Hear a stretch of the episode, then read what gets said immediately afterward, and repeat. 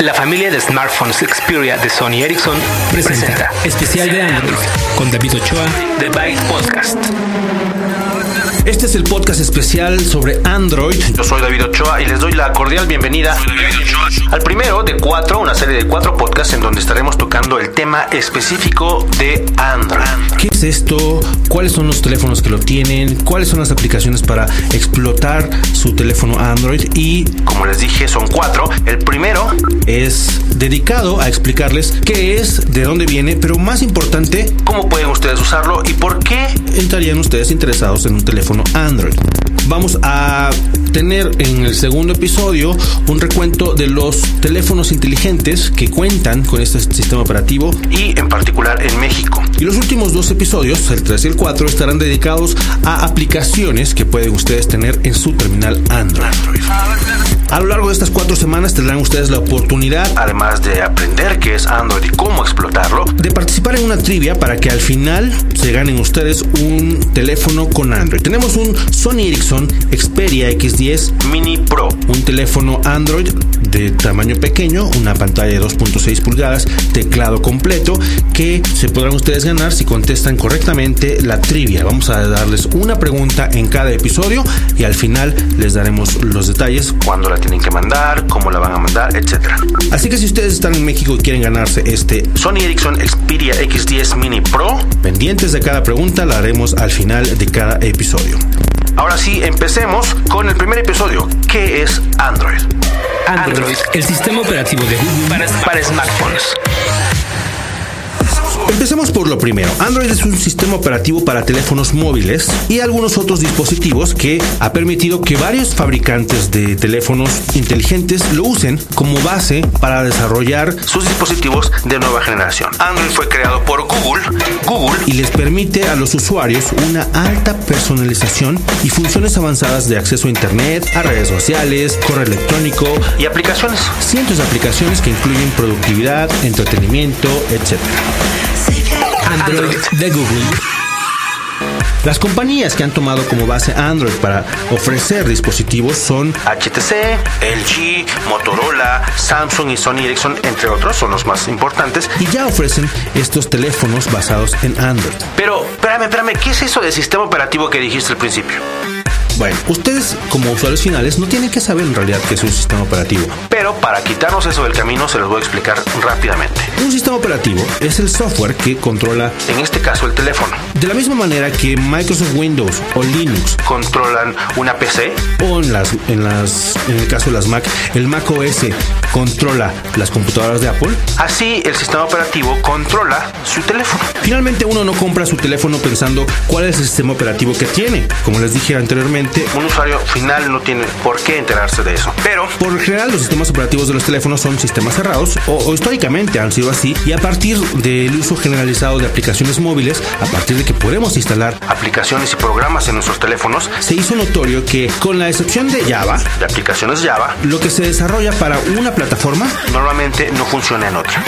El ejemplo es los diferentes sistemas operativos que sí se conocen, Symbian es uno de ellos. que es usado principalmente por Nokia y también por Sony Ericsson, entre otros.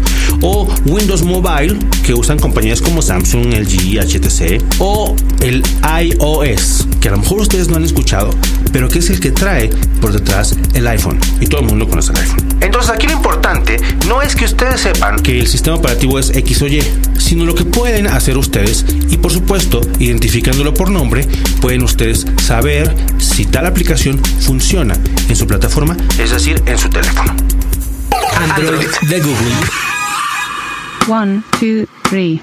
Ahora sabemos que es un teléfono Android, ya Sabemos que es un sistema operativo, sabemos que lo producen diferentes compañías, originalmente Google lanzó su teléfono con una compañía que se llama HTC, que no tiene mucha presencia. o no tiene gran presencia en México, aunque en otros países sí. Y HTC presentó el primero, pero a partir de ese entonces hemos tenido ya diferentes fabricantes que cuentan con el Android. Entonces, ¿qué es lo que interesa aquí? La experiencia que te da el smartphone. Un smartphone con Android Android te proporciona una experiencia agradable, sobre todo si eres del tipo de usuarios que quiere estar conectado a internet para checar tu mail, para checar las redes sociales, participar en las redes sociales, para usar mapas con GPS integrado, para tener entretenimiento con la música, la cámara, el video, etcétera, y para instalar muchas aplicaciones. Todos estos smartphones, por ser gama alta, todos cuentan con Wi-Fi, por ejemplo, son teléfonos de conexiones rápidas 3G. Son teléfonos que tienen GPS, como ya les mencioné. Y si a ustedes les gusta navegar en su teléfono, la navegación web es excelente. El navegador que viene por default es de los mejores. Y hay diversas opciones en cuanto a las aplicaciones para que tú puedas personalizar tu teléfono Android. Además, es multitarea, lo cual significa que puedes ejecutar diferentes aplicaciones a la vez sin tener que cerrarlas. Si tú estás navegando en internet, One, two, three.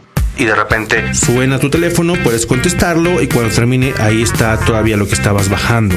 Si estás escuchando música, puedes cambiarte a tu cliente de Twitter para seguir platicando. Puedes estar en Facebook, dejar ese programa abierto mientras utilizas una aplicación que te gestiona tu lista de pendientes. Puedes hacer muchas cosas al mismo tiempo y el sistema Android inteligentemente te permite que no se alente tu teléfono y que no tengas abrirlo y cerrarlo entre aplicaciones Vamos a platicarles más de aplicaciones en los episodios 3 y 4. que podrán ustedes encontrar aquí mismo en bytepodcast.com.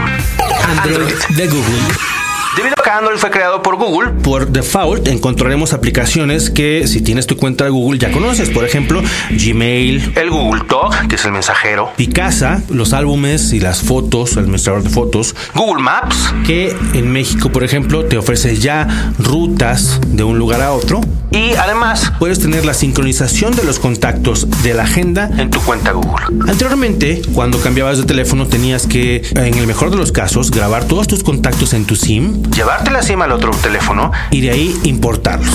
A partir de la aparición de Google Sync, Tienes la oportunidad de enviar desde tu teléfono, no importa la marca que sea, y no importa el sistema operativo porque es casi para todos. Es decir, puedes tener un teléfono Nokia, Sony, BlackBerry. Es una aplicación de Google que se llama Google Sync. configuras el Google Sync en tu teléfono Y entonces envías todos los contactos a tu cuenta de Google. A partir de ese momento, Si abres, por ejemplo, tu Google Mail, tu Gmail, ahí estarán todos los contactos y será más fácil editarlos, acomodarlos, combinarlos, etc. Teniendo ya todos tus contactos, En tu cuenta de Google en el momento en que registres en tu Android tu dirección de mail, se sincronizan los contactos.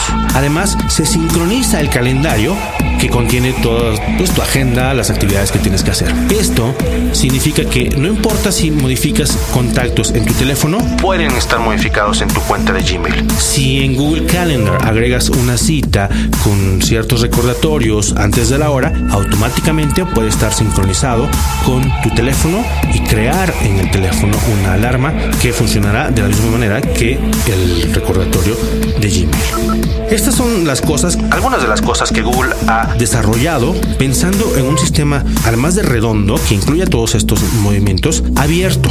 Porque no únicamente tienes esos, esas aplicaciones o esos servicios. También puedes sacar mayor provecho de tus otras cuentas. Por ejemplo, creo que Flickr es un poco más popular que Picasa. Entonces, a pesar de que Picasa está por default, es muy fácil que Flickr sea integrado en tu aplicación de fotografías, por ejemplo. O que puedas conectar Facebook con tu agenda. y poner las fotos en tus contactos tomándolas de Facebook. Entonces, es un sistema muy abierto, es un sistema que permite que cualquier persona con las ganas y el conocimiento Cree una aplicación y modifique la aplicación a su gusto. y por lo mismo no estamos limitados a lo que Google dice u ofrece.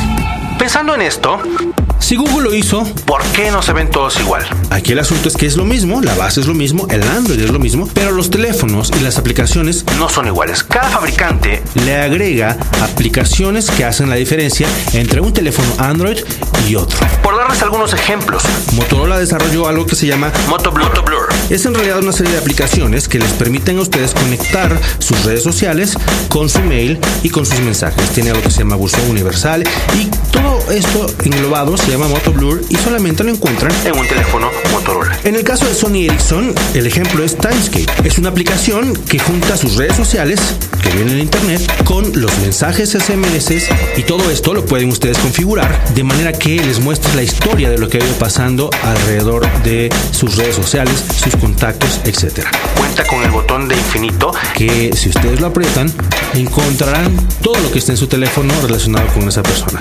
Sus mensajes en Facebook, sus fotografías tomadas con su cámara del teléfono, los mensajes SMS, el teléfono y el mail, etc. Esto se llama Timescape y es ofrecido por Sony Ericsson. De la misma manera, el caso de Samsung se llama Social Hub. Es una aplicación que une sus redes sociales y este, estos tres ejemplos son únicamente para demostrar que a pesar de que la base es la misma, la diferencia la hace cada fabricante con aplicaciones exclusivas. Ya para terminar, les platicaré que Android fue creado por Google hace algunos años.